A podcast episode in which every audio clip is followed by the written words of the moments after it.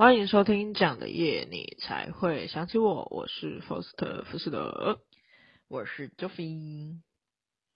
安安安安，那我来跟大家分享一个我就是每次都说我要去净滩的故事。哎，我不知道为什么净滩之路总是有很多的阻碍。反正呢，我就想说啊，四月份又出新的进滩的单元，哦，我就想说我想要跑去那个四月十五号的进滩活动，嗯嗯，就好死不死，四月十五号就是又有事情，总而言之我又被卡住，我又不能去，就是就是因为别人对，因为别人跟我约约，然后他们就说这就是如果我四月十五不去的话，他们会很困扰，反正总而言之我就只能。唉，就是我只能又取消我的进坛活动，都不知道。OK，但是我就鼓励我自己说，我还有一年的时间可以，就是我还有从五月一直到十二月，应该没错，总不可能都没有空吧？对啊，总有一天进到你。对对对，那你最近有发生什么事情吗？有，我前阵子我在定位的时候发生了一件蠢事，就是我原本要订四月二十三号的餐厅，结果不知道为什么，就是跟店员讲讲，因为我要订我要订那个三月二十三，然后讲完那个店员还很镇定的告诉我说，哎、三月二十三已经过去了，不能定位，好烦哦。对，然后我才回神说，哦，我讲错了，然后我接下来跟店员说，不好意思，是四月二十三。OK，好的，又是我正常发挥的一天，希望听众朋友们在定位的时候都能够保持清醒哦。嗯，我觉得幸好他没有跟你说，小姐不好意思，请问你是要订二零二四年的三月二十三号吗？我们那时候餐厅不知道还有没有在营运哦，那我这边先帮你划位。可恶！好的，没有店员很好心的，他没有吓我。这是个好店员，真的。那可能他已经遇到太多这种就是时间空间错乱的客人。有可能，我相信我不是个案，对吧？对，你不是个案，我相信。太棒了，我不孤单。然后我们马上来进入本期的节目单元吧。耶！终于又要来聊回我们的海洋系列，就是久违的海洋啦。那、嗯、这一集想要跟大家探讨的是海费的，就是什么是海费？海费为什么重要？然后。我们为什么要了解海废这样子？那在其实，在二零二零年的时候啊，台湾是有针对海洋的废弃物做一些调查。那在那时候有首度进入更前线的海底。那因为在二零二零年之前的台湾的调查，大多是集中在海滩跟海面的清点而已，就是没有在往海底的部分继续去挖掘。也因此，海底废弃物。的盘点，就简称海废啊，成为了了解海废全貌极为重要的一块拼图。嗯。那我们就来先说，为什么调查海废会这么的重要？嗯。其实海底废弃物调查的重要性在于能够厘清现状对海洋生物的可能危害，排除海上航道安全的危险因子，进而拟定更源头的政策，进一步拦截或减量垃圾。做出首份的海费调查的环境顾问的执行长，在这个网络资源上面是有讲说，英国监测海底垃圾已经有二十五年的历史了。哇！然后发现，在英国实施塑胶袋收费政策之后，海海底的塑胶袋数量有显著的下降，而韩国也因为发现南部海域特定的渔具遍布，嗯，进而发起渔具回收跟渔民教育的政策，降低垃圾入海的机会，因此调查是环境恢复的第一步。嗯嗯嗯。那我在看到这样子的资料的时候，就看完这一这一串啊，就有熊熊有一个感觉，就是人类都是需要有一个规范，嗯，去框住你，你才愿意去改变。因为像是环境分子啊，一直挥旗摇旗呐喊说我们要。垃圾减量啊，或是垃圾分类啊，然后做到环境友善啊。但是其实大家为了惰性啊，通常都会还是会选选择一次性餐具居多，然后也还是会懒得带那个餐盒或者是嗯自己的环保餐具嘛。对，跟那个饮料杯子，他们还是会更倾向于是用饮料店已经弄好了。嗯，虽然说都已经有那种扣五块钱，就是你可能去买饮料，你带自己的杯子可以扣五块，但愿意带的人还是很少数，因为就连我自己都都还是用饮料店的杯子啊，可以对，所以有时候我都觉得人类是不是 要罚 款，或者是要被不 是不是，就是要罚款，或者是要。规定好，你一定不能这么做，然后人类才会愿意说、嗯、哦，好吧，我就只能这样子。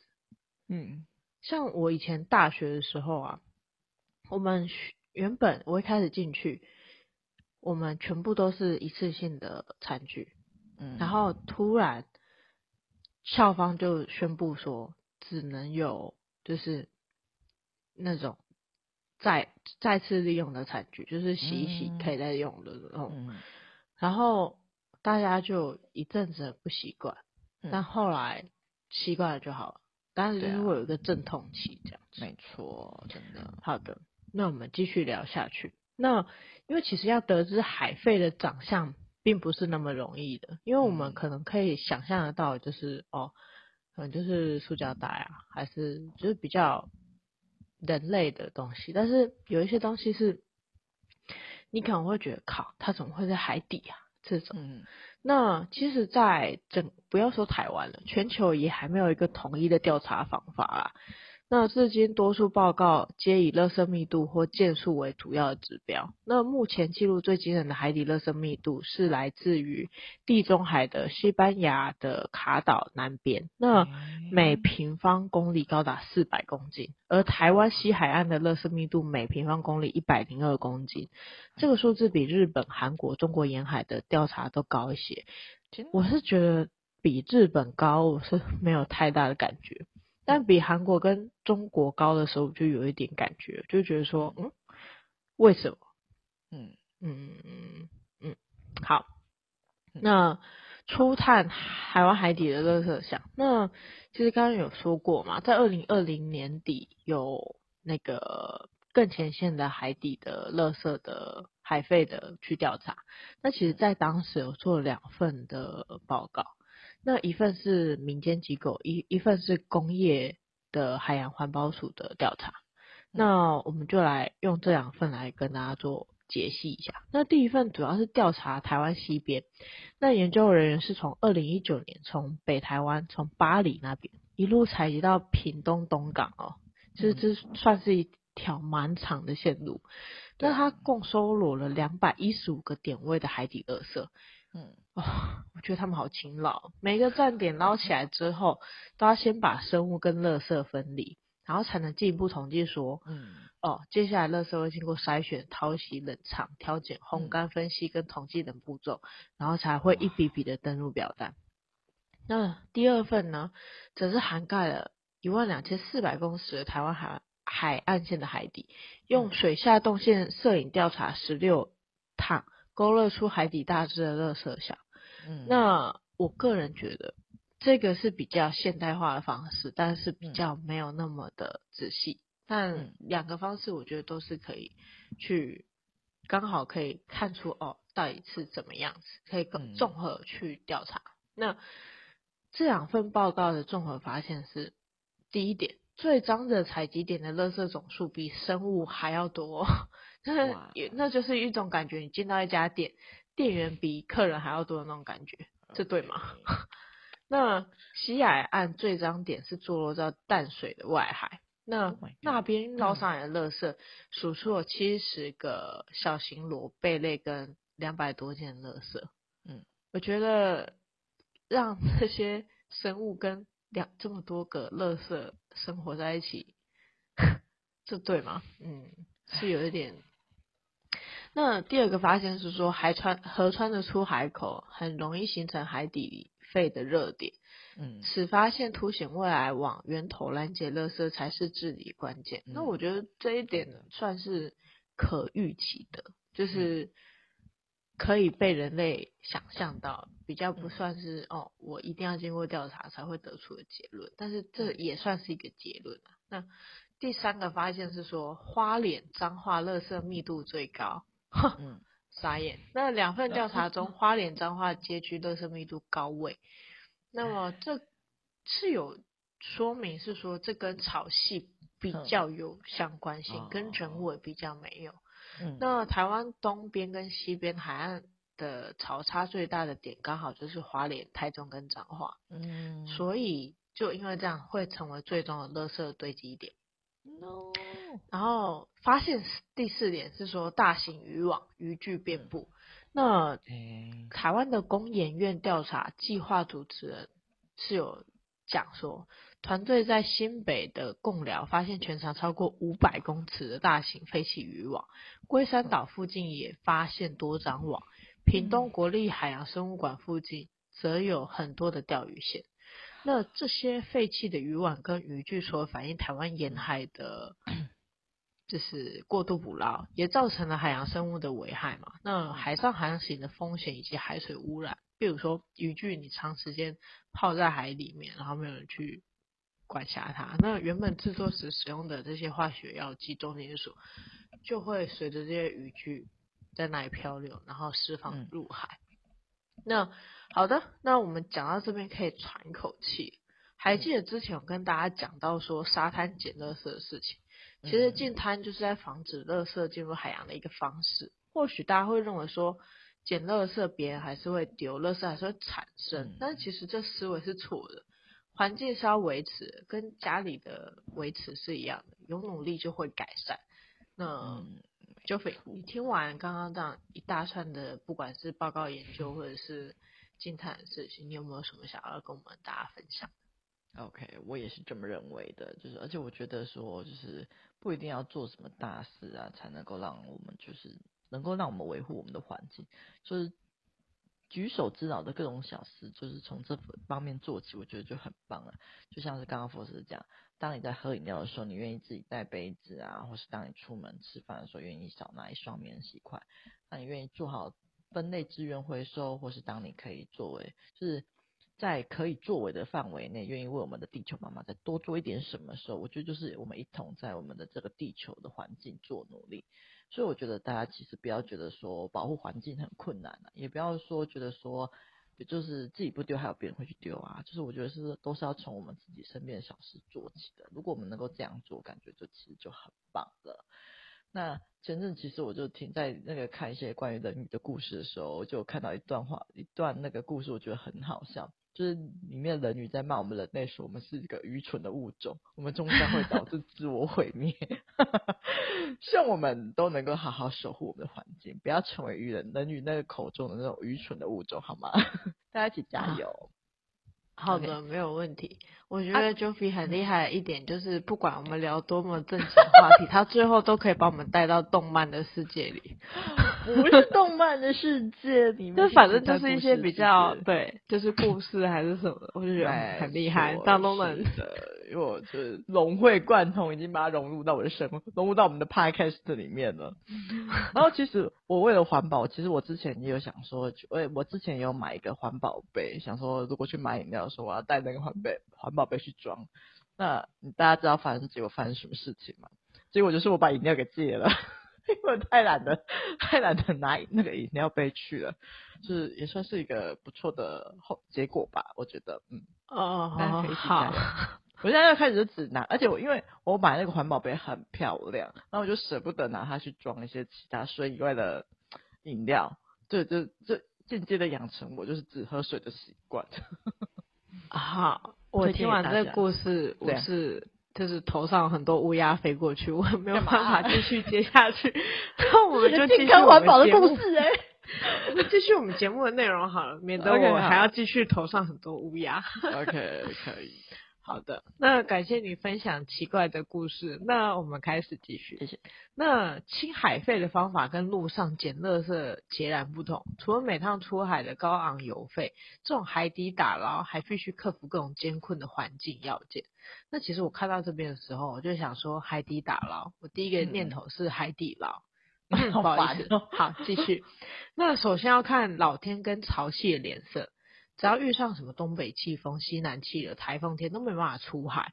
嗯、那另外报告指出，像是彰化的彰滨、桃园的关心，这类的潮汐落差有两三层楼高，这种恐怖的地方，嗯、船只如果没有及时返航，可能就会受困外海。这类地方全年约只有两个月可以出海，而澎湖风很大，甚至只能选端午到中秋整这段时间才能下水。嗯，那有了这些初步的调查，就能。安排后续的清除，降低海洋负担，但更重要的是系统性的往源头减量或拦截。所以其实我看半天呐、啊，嗯、我越来越觉得，就是地球如果没有人类该有多好啊！不是好，对，人类就是该灭的。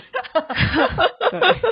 那至于渔具的前端管理之后，我们的海洋保保育署有指出会往实名制的方向前进，嗯、我觉得这点我看到的时候非常高高兴，因为不是说你研究完就没事，而是说你要想办法跟进他国有已经有完善的，他们觉得做了之后有有所改善的地方嘛。那渔具如果实名制的话，那我相信之后肯定会大大减少渔具或者是一些东西在海。海上漂浮，因为他们就不敢把自己毁坏的渔具乱扔，因为那上面就是就是他的，就跟我们人类为什么后来宠物也要打晶片一样，因为这只宠物就是你的，你要负责，对吧？嗯、那其实二零二一年的七月已经上路那个刺网渔业刺网渔业渔具标示措施，怎么那么绕口啊？那未来相关的渔具跟相关联的服浮具啊，都会标上渔船的编号，嗯、然后以利后续的追踪。嗯、那如果违无没有回收或遗失，也要主动通报，否则就会罚三到十五万元。嗯、我是希望法规可以再更强烈一点，因为其实法规是这样子，它的犯写，他们法规是可以写说，哦，我初犯是三到十五万元，如果再犯，屡劝、嗯、不听，可以再。再加钱这样子，嗯、那我是希望他除了违者三到十五万之后，可能可以在法规之后再更改说，哦，如果再犯的话是要再加审，要不然我觉得有一些业者其实他赚很多钱，他根本就不在乎被你罚的这三三到十五万，对吧？真的。好的，那至于已经入海的废弃物，则往上打捞上来之后回收再利用的循环方向前进。嗯、那么我们的海保署的人员指出啊，二零二零年的海废再生联盟开始试办了，目前有十七间再利用的机构，海废的产品供应商研究单位组成，目标是提高海废的再利用程度，降低全数进焚化炉的比率。比如说保利龙经适当处理，可以再制成键盘滑鼠。我看到的时候觉得超屌，天哪，到底是哪一个键盘滑鼠是保丽龙做的？真的。对，然后还有那个渔网渔具抽丝之后，能够再变成眼镜跟衣服，嗯、哦，刷新我的三观。嗯、那保特瓶还可以再做成衣服，然后再生环保瓶或再生包材等等。嗯，那。对，那其实这也会让我想到我之前在跟节目跟大家分享 IKEA 的事情，就我没有特别为 IKEA 打广告，但是我是有发现说 IKEA 它是有在往这部分做努力的，因为像是 IKEA 它有还蛮大部分的在卖一些娃娃的产品，不知道大家有没有发现啊？因为它就是之前很红的鲨鱼，然后后来就是还有在推其他的什么星星还是什么，但是。名气都不比鲨鱼大，但是这不是重点，重点是原本鲨鱼 IKEA 说它要不卖了嘛，结果后来又开始卖。但是我后来有发现说，它很多的东西都是有，就是用海洋废弃物去再制，哦、然后他们是有在关心环保议题的一个企业，嗯、所以就是特别在提出来再讲一下。嗯、那我之后买东西我会比较倾向于这种，就是可能是有再生的。这些产品这样子，嗯，好的，那你听完了这整篇的分享之后，嗯、你有没有什么想要跟我们听众朋友分享的？OK，那我觉得其实呃，除了可以将那个垃圾环保回收再利用以外，我还想要分享一个，就是最近开始慢慢出现一种新形态的环保店家，就是除了刚刚那个 First T 的 IKEA 以外啊，那还有就是，其实从政府一开始是在为大家推广说，就是从减少塑胶，然后到现在其实开始已经慢慢出现那种无塑胶包装的店家了，就是那种大家要自备容器啊才可以买到商品。那我觉得这个概念其实蛮棒的，就是可以让你省去很多丢垃圾的功夫，然后减少垃圾这样子。那甚至有些大公司的产品也开始慢慢减少过度包装这一点，我觉得这都是蛮大的进步。那这次我想要推荐的店家有三间。那第一间是在那个台北市北投的那个减塑慢行，它的那个减是简单的减，然后塑是塑胶的塑，它是在那个捷运站附近而已。所以大家如果去泡温泉的话，回程可以顺便去逛一逛。就是它，我看它里面有卖很多生活用品，都是没有塑胶包装的，也没有什么垃圾，然后还有各式各样的香料食物。